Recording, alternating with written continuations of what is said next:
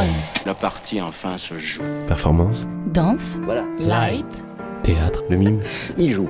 marionnette, Turn. une émission sur le théâtre.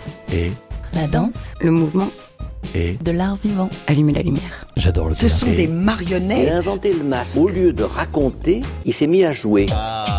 Turn. Light. On. Turn the light on.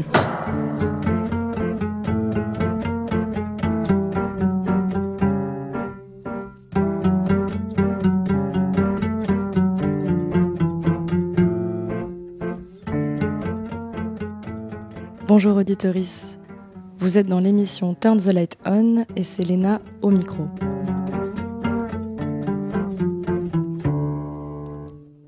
Je vous emmène avec nous dans un épisode embarqué aux Bernardines, les théâtres et son programme Aller Vert pour la générale de Garçons 1,5 du détachement international du Muerto Coco avant leur tournée sur le bord de mer du 12 au 17 septembre.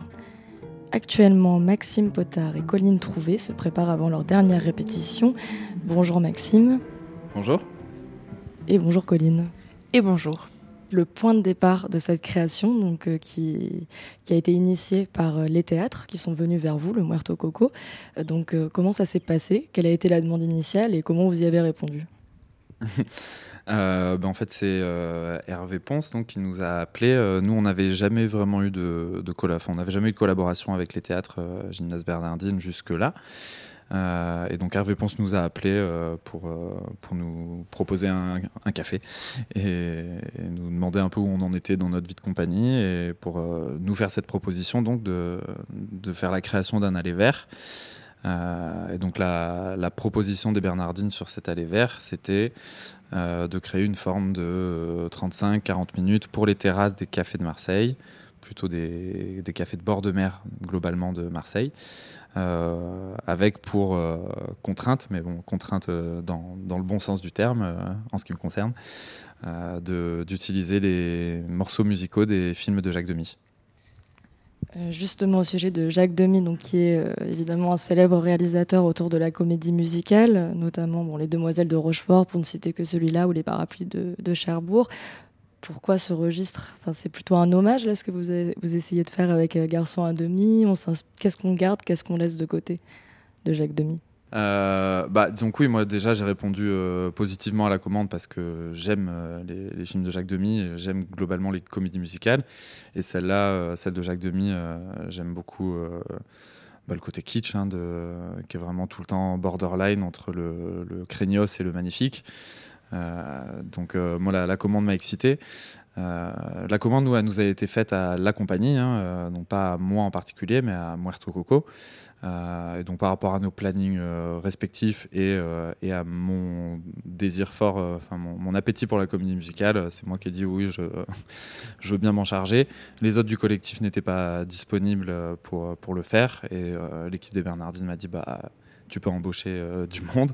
Donc du coup j'ai invité euh, Colline avec qui on n'avait encore jamais travaillé au Marteau Coco. On se, on se connaît bien depuis des années. On a, des activités ensemble, mais plutôt d'organisation de choses, de spectacles, de festivals, tout ça. Et donc, euh, bah, j'ai invité Colline parce qu'elle aussi, euh, je savais que c'était une fan de, de Jacques Demy. Ça nous était déjà arrivé d'en fredonner ensemble, comme ça, en se, jetant sur des lits ou en se roulant dans l'herbe, tout ça. Donc, j'ai pensé à Colline euh, tout de suite. Et la question de est-ce que c'est un hommage ou qu'est-ce qu'on fait, qu'est-ce qu'on laisse Un hommage, je sais pas. Oui, oui, en tout- on est plutôt dans le. Enfin, on n'est pas là pour détruire Jacques Demy. Hein, euh. Non, mais on sait jamais, vaut mieux poser la question, peut-être que.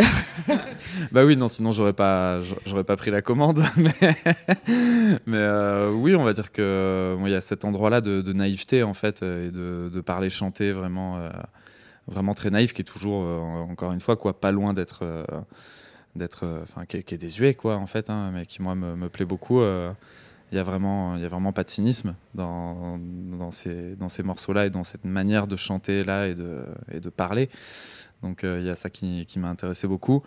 Et, euh, et en même temps, j'avais envie de, nous le réapproprier un peu aussi. Donc du coup, les, thèmes des, chansons de Jacques Demy sont là, enfin de Michel Legrand en l'occurrence, c'est lui le compositeur.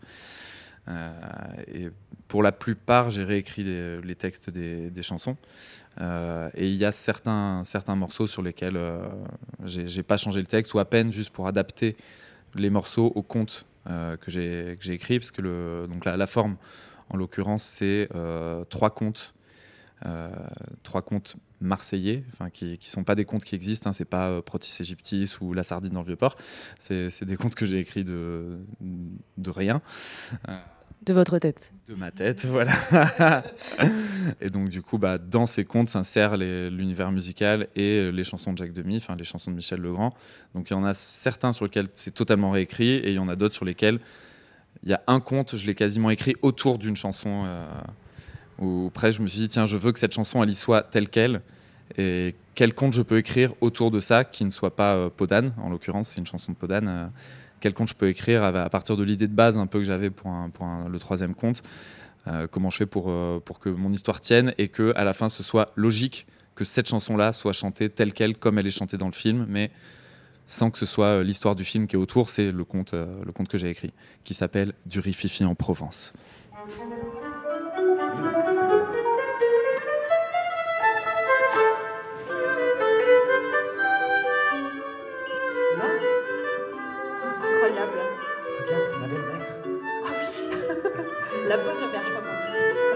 Marche. Voilà, super. Oh là là. Quelle belle vue. Magnifique. Attention, la côte de chien. Attention, voilà, super. Bonjour Marseille. Bonjour Marseille. Bonjour les femmes. Bonjour les hommes et les gagnants. Bonjour les rats. Bonjour les chats. Bonjour les femmes et les enfants. Bonjour la mer. Bonjour les bars. Bonjour les marchands de savon. Bonjour cigale, bonjour soleil, bonjour pétanque, bonjour poisson.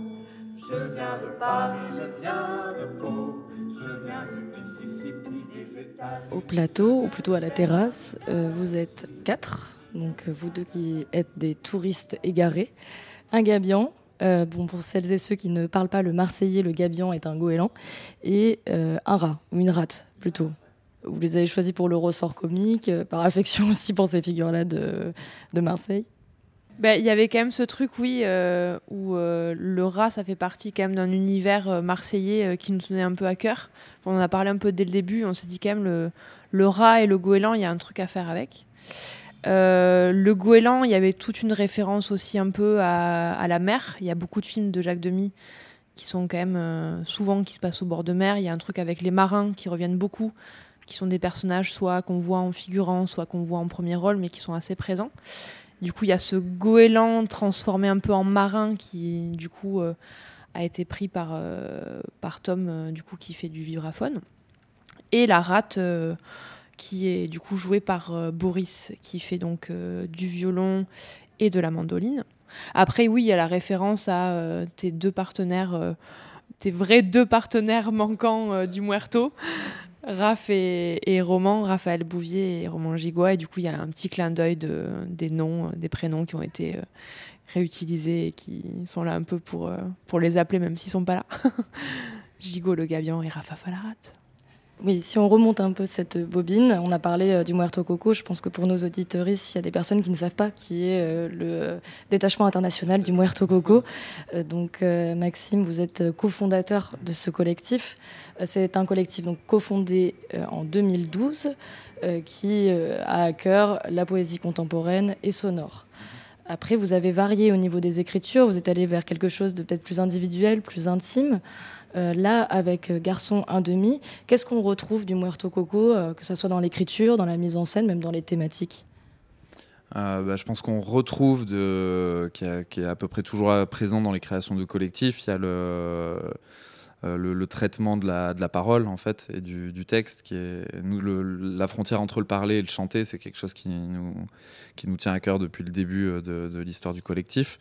Donc là à la fois par l'œuvre de Jacques Demy et ces chansons-là qui déjà pour de la comédie musicale sont très proches du sont très proches du parler en fait euh, en tout cas c'est des les matières textes des chansons de Jacques Demy sont très quotidiennes c'est des langages très quotidiens très peu c'est pas c'est pas lyrique donc déjà dans l'œuvre de Jacques Demy, il y a cet endroit qui nous intéresse de frontière entre le parler et le chanter. et puis du coup, bah, l'écriture même des textes, des contes, des narrations, c'est un endroit où justement où j'ai essayé dans l'écriture de réinvestir ce, versant-là. Donc du coup, pas du côté chanté, mais du côté qui tire plus vers le parler, mais où le chant n'est jamais très loin, où on travaille beaucoup à, l'unisson avec Colline. Euh, donc cette patte-là du collectif est, très présente dans, dans Garçon 1,5.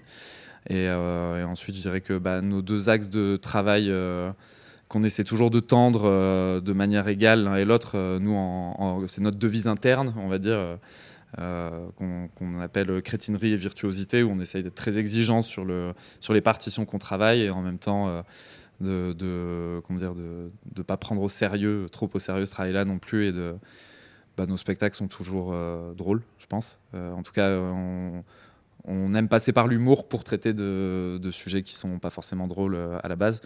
Et là, c'est plutôt le cas aussi dans, dans Garçon 1,5. Oui, parce que c'est vrai que j'ai oublié de le souligner, c'est vraiment une des lignes de l'ADN du Muerto Coco, c'est de, de, rire, qui est de la dérision, euh, qui est du plaisir aussi. Et donc euh, là, le peu que j'ai pu assister euh, de ce début de filage, même vous, entre vous, vous avez l'air de beaucoup, beaucoup rigoler pour avoir monté Garçon à demi. Colline Trouvé, donc vous rejoignez l'aventure maintenant avec Garçon à demi. Pour l'instant, ça se passe comment pour vous? Mal. non, bah, c'était euh, quand même aussi un désir de travailler avec, euh, avec Maxime un jour, euh, soit au sein de sa compagnie, soit au sein d'autres choses. Mais du coup, là, il y a l'occasion de, le faire et donc ça, c'est très agréable. Moi, c'est pareil, c'est comme Maxime, j'ai grandi avec Podane. Je pense que c'est le film que j'ai le plus vu. Entre mes, ouais, mes 6 ans et mes, mes 12 ans, je crois que c'est vraiment un film que j'ai regardé, que j'ai poncé dans tous les sens. Je l'ai revu adulte et je me suis dit, ah, c'est marrant, il y avait beaucoup de choses que je n'avais pas compris à l'époque. Mais du coup, euh, grand plaisir aussi de le retrouver, de le revoir aussi, euh, là pour se, reformer un petit peu à l'univers euh, Jacques Demy. On s'est quand même fait pas mal de films et c'est toujours agréable en fait de revoir ces films-là, qui moi me mettent dans un petit cocon aussi très, très agréable. Et voilà, et moi je suis très contente de faire ce, projet. La comédie musicale me plaît aussi beaucoup. Et il y avait quand même aussi tout un gros délire sur les costumes. Euh, qui, euh, qui moi m'a donné vraiment euh, très envie avec ce donc on ne vend pas le mystère mais il y a un bon gros travail de costume et aussi de maquillage et qui rejoint moi un peu des, des travaux un peu en cours que j'ai dans la tête de, de transformisme, de drague, de, de, en fait, en tout cas de travail sur la question du genre, et qui était euh, du coup une des possibilités dans cette création, et qui du coup m'excitait encore euh, davantage. Voilà. Donc euh, plein d'ingrédients réunis. En tout cas, le 1,5, il est vraiment aussi sur le jeu, que ce soit des costumes, que ce soit des rôles, des personnages que vous interprétez.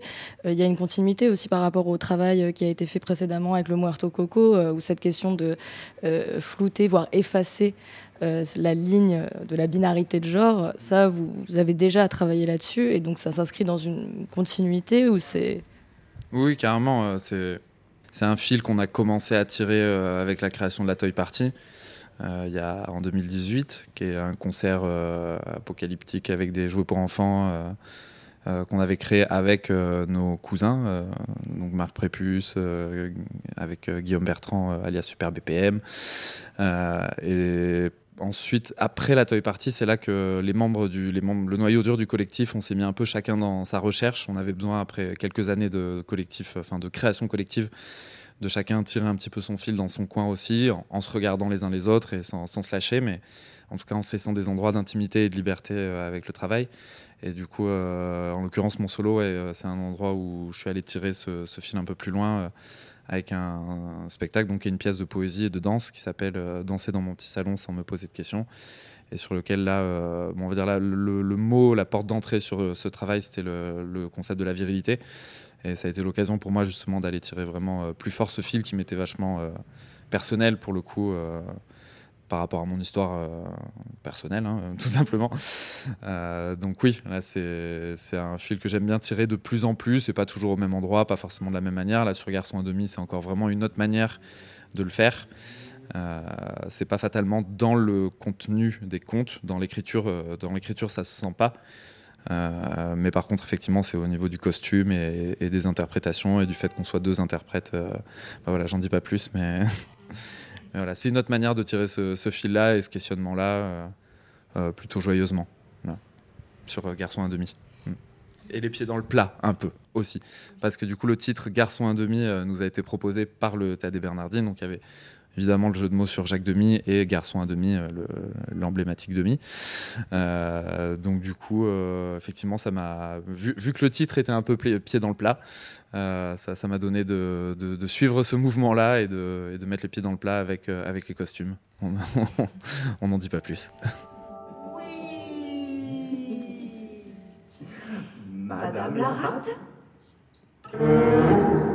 Monsieur le gabion le règne animal est-il avec nous?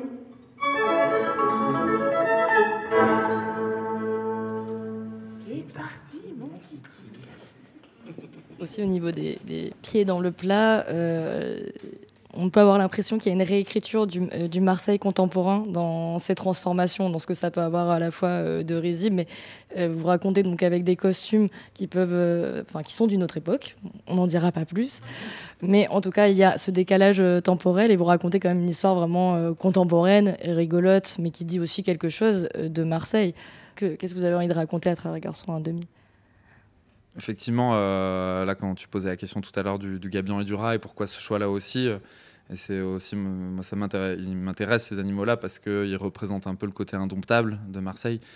Euh, et le côté un peu sale et, dont, on, qu'on aimerait bien nettoyer, mais euh, face auquel on est un peu impuissant de toute manière. Hein. les, rats et les gabions, ils sont là, ils seront là, quoi.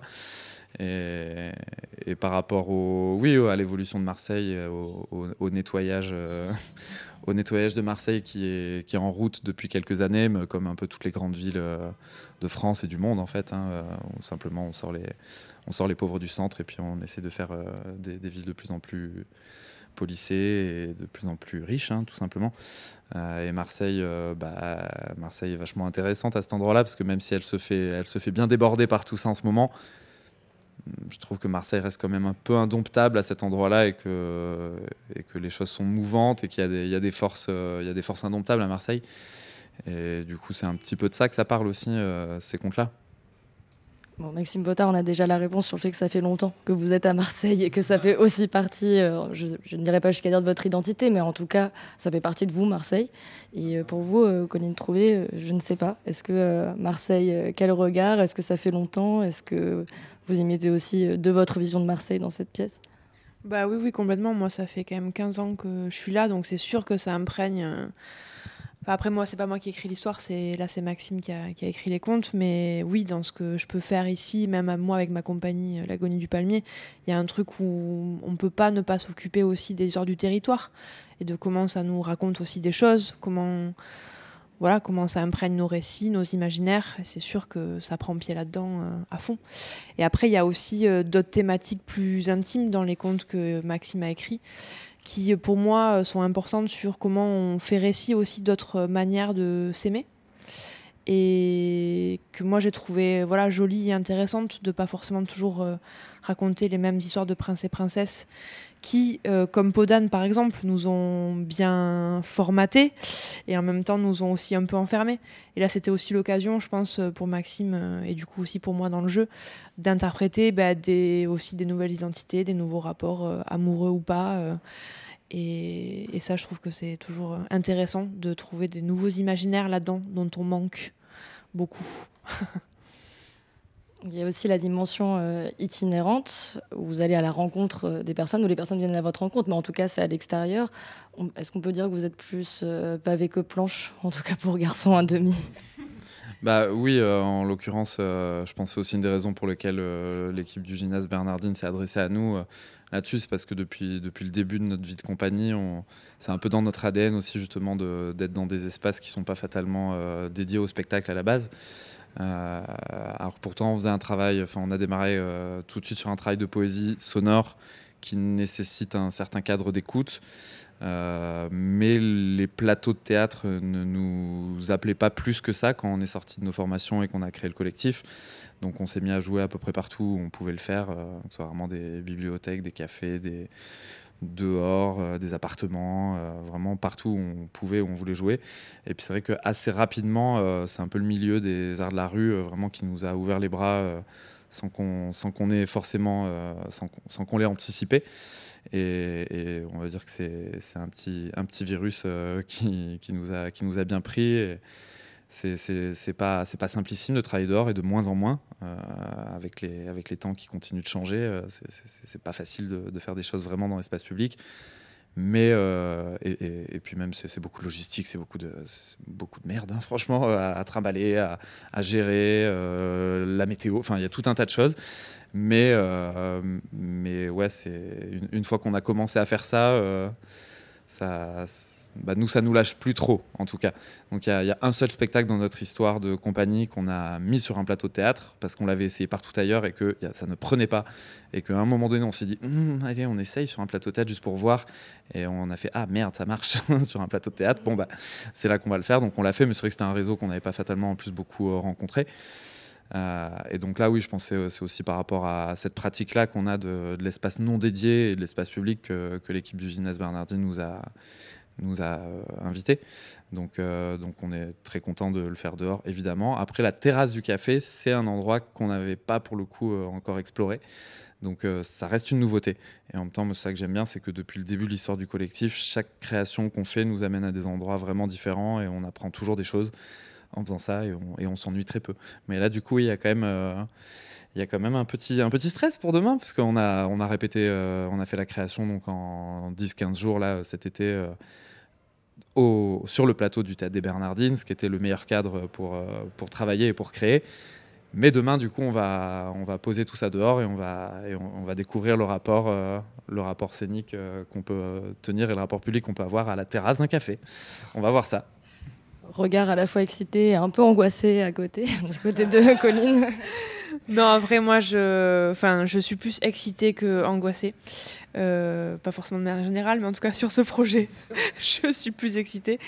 Et euh, oui, enfin moi je suis contente aussi de ce nouvel espace euh, de la terrasse, quoi. Avec à la fois des gens qui sont convoqués et qui donc vont venir parce qu'ils ont vu la programmation des théâtres, et à la fois aussi des gens qui seront peut-être surpris en train de boire leur pack à l'eau ou leur demi et qui seront pas forcément prêts à ce qu'il y ait quelque chose qui se passe. Et c'est ça aussi, moi, que j'aime aller chercher dans la rue c'est de se dire ben, on s'adresse aussi à, des gens qui sont pas forcément là pour nous et qu'il va falloir un peu capter et puis après on a aussi voilà on est dans un mois particulier avec euh, un, événement rugby à côté avec euh, une rentrée scolaire avec plein plein d'événements qui vont venir aussi euh, bah, pas parasiter enfin être des cadeaux en fait pour pour ce spectacle et on je pense qu'on va s'en sortir Avec beaucoup d'humour et d'improvisation, tout, tout passe. Oui, on va s'amuser. Oui, vous ferez la tournée des terrasses, donc c'est chez Marou, à la place de l'Opéra, chez Fonfon, au Vallon des Offres, mais aussi à Calelongue, et dans le coin de la Joliette, près de la Major, l'Estac, bref, vous faites presque toute la côte. L'avantage de faire tout ce bord de mer-là, c'est qu'effectivement, vous allez à la rencontre aussi de différentes populations, puisque ce n'est pas les mêmes personnes à Calelongue et à Joliette. Aux terrasses du port aussi, donc effectivement, ça, va être très divers et on va aller à la rencontre de plein de, plein de publics euh, différents. Donc oui, c'est super. Et c'est aussi ça qui a, qui a paramétré la forme même du spectacle. Et c'est pour ça que le spectacle, c'est euh, trois courtes histoires. Se dire que quelqu'un qui passe euh, peut en choper une et n'a peut-être pas le temps de rester, mais c'est pas grave. En tout cas, ce format-là, il est, il est venu aussi de, de ce, contexte-là. Il y a des gens qui ne nous attendent pas et ils ont bien le droit de ne pas nous attendre. Donc, on va essayer de faire des choses qui, puisse être euh, courte et où ils puissent euh, saisir un bout et puis partir euh, ou rester pour un deuxième ou un troisième compte s'ils en ont envie, mais en tout cas qu'il n'y ait, pas, ait pas de prise d'otage sur, sur une heure. Quoi. En ce qui concerne les costumes, le maquillage, ça prend vraiment beaucoup de temps. vous en avez pour combien de temps là? Puisque nous allons vous suivre après pendant cet instant maquillage avant la générale. Bah après, normalement dans l'idéal une heure et demie, ce serait bien. On ne vend pas tout, mais on est sur un demi-maquillage et on n'a pas les mêmes visages et on cherchait aussi une ressemblance. Donc il y a eu pas mal de temps quand même d'élaboration du maquillage et là on va essayer de l'effectuer nous-mêmes et on va essayer qu'en une heure et demie ça tienne quoi. Et après bon le costumage ça va quand même. Je sais pas si on dit costumage mais en tout cas le fait de s'habiller avec l'habillage ouais c'est ça. Ça va tenir je pense en une heure et demie. Ah, je vais vous suivre alors. Ah ben c'est parti. C'est parti.